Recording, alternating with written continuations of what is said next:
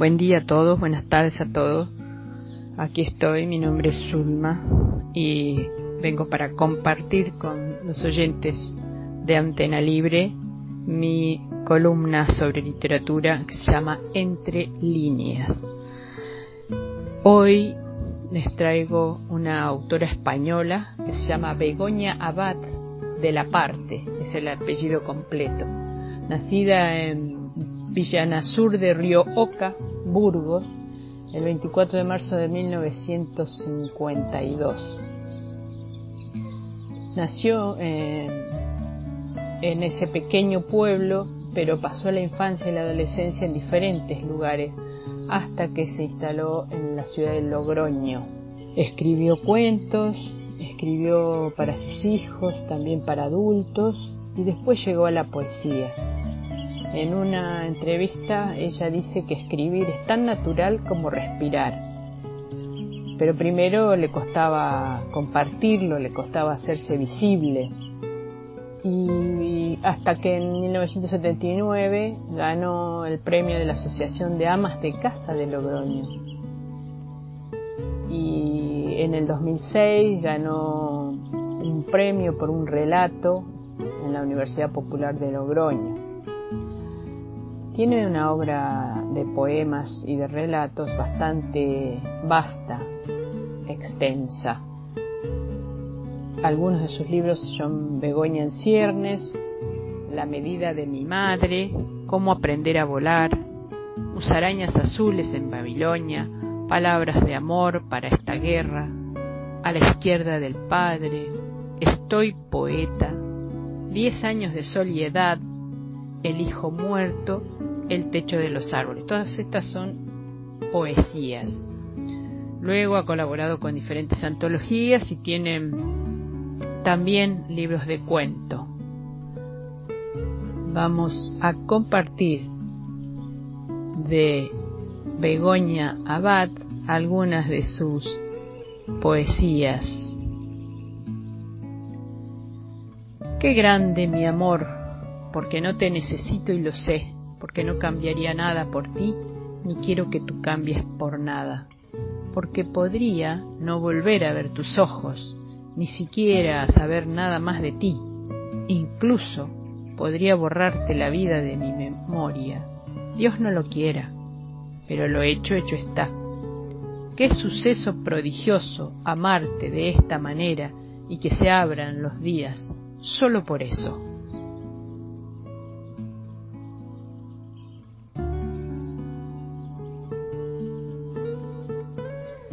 Desobedecer Desobedecer con la terca humildad del que no tiene argumento intelectual que lo defienda, pero tiene el sentido primitivo de lo justo. Desobedecía así de niña, cuando no creía que los padres tuvieran siempre razón, ni que las sotanas fueran palabras de Dios. Desobedecía cuando me hablaban de la verdad mintiendo, cuando predicaban pero no daban trigo, y cuando me decían que obedecer era amar, pero yo ya intuía que amar era otra cosa que agachar la cabeza para esperar el golpe. Cuando escuchaba mi nombre, nunca dije servidora. Los poetas creen que es lo leído lo que ha quedado detrás de su paso y se van felices si les palmearon la espalda, si les rindieron honores militantes, si les pidieron un autógrafo o una foto y si alguien quiere editarles un libro, si les pidieron un prólogo, les dedicaron un poema. Los poetas no son distintos al común de los mortales, no en eso. Sin embargo, hay algunos que además de esto aprenden por las noches a desvanecerse. Son los grandes.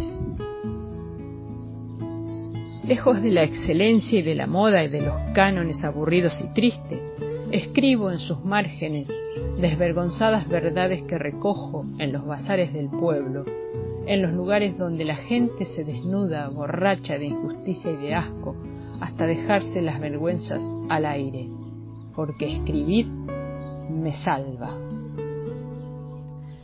Considero que Begoña es una gran observadora de la realidad, que convierte en poemas necesarios y, muy reconfortantes. Eh, es una escritora que ilumina lo minúsculo. Ella había escrito, hacía redacciones, escribía cuentos, dice en alguna entrevista, pero luego empezó a escribir, dice, hasta torpemente. Escribía con miedo, con pudor, con cierto pesar, porque por ahí aquello que hacía no servía para nada. Este, todo el mundo de su familia eh, se esperaba que ella aprendiera a coser, a coser, perdón, a, bordar, a hacer manualidades. Entonces sorprendía que ella quisiera escribir. Este, se diría que hasta escribía escondidas, dice en algún momento. Luego más adelante eh, ella afirmó rotundamente que para ella escribir era tan natural como respirar, pero que le costaba hacerlo visible, hacerlo compartido, hacerme visible yo, dice ella. Escondía la escritura. Nunca se atrevía a enviar los poemas este, a ningún concurso, a sus amigas, a su familia, compartirlo con, no los quería compartir con nadie.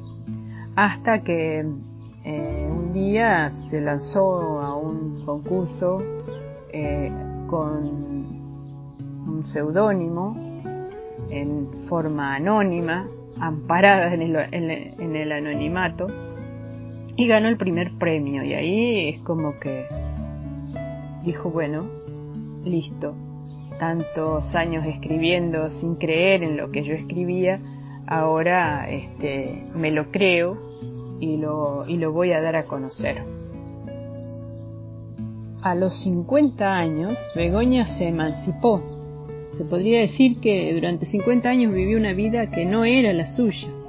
Era madre, esposa abnegada, mujer sujeta al papel que la historia le tenía reservado, pero mm, ella quería escribir y la poesía y los cuentos y la escritura eran su refugio.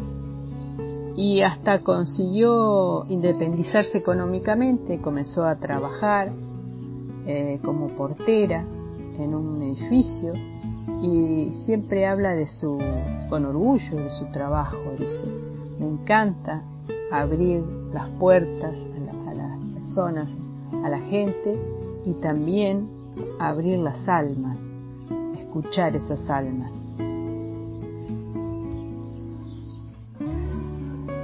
Se podría decir también que su poesía nace de la experiencia, pero no hay una corriente en donde encasillar esta poesía de la experiencia. ¿no?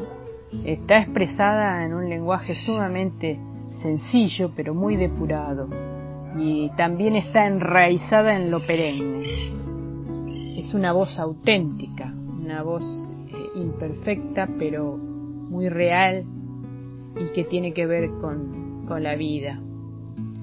Ella dice, a las alas les enseñé a volar desde mi mente que había volado siempre. Volar muy lejos, permanecer muy cerca. Yo fui una niña mujer y ahora soy una mujer niña. Cuando debía jugar a las muñecas yo sostenía niños de verdad en brazos y me perdí el asombro de descubrir que la vida es un infinito modo de caminar. Ahora que debería sentir los brazos cansados, como me nacieron alas, ando volando por encima del mundo que me fue negado y desde el aire puedo ver los atajos que ahora sé llevan al mismo lugar. A los cincuenta me nacieron alas.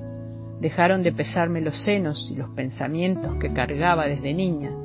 A la sala les enseñé a volar, desde mi mente que había volado siempre, y comprobé desde el aire que mientras yo anduve dormida tantos años, alguien trabajaba afanosamente recogiendo plumas para hacer estas alas. Tuve suerte de que cuando estuvieron hechas me encontraron despiertas en el reparto. Podría haberme emborrachado de ansiolíticos potentes o de vodka barato. Podría haberme enganchado a la coca, a las telenovelas o al chocolate. podría haberme hecho adicta a tus ausencias, a tu mal querer, a tu dolor, a tu lista de, contradicciones, pero preferí averiguar qué eran los dos bultos que me nacían en la espalda y echarme a volar. Me gusta la brevedad, me dijo, solo te amaré lo que dure la vida.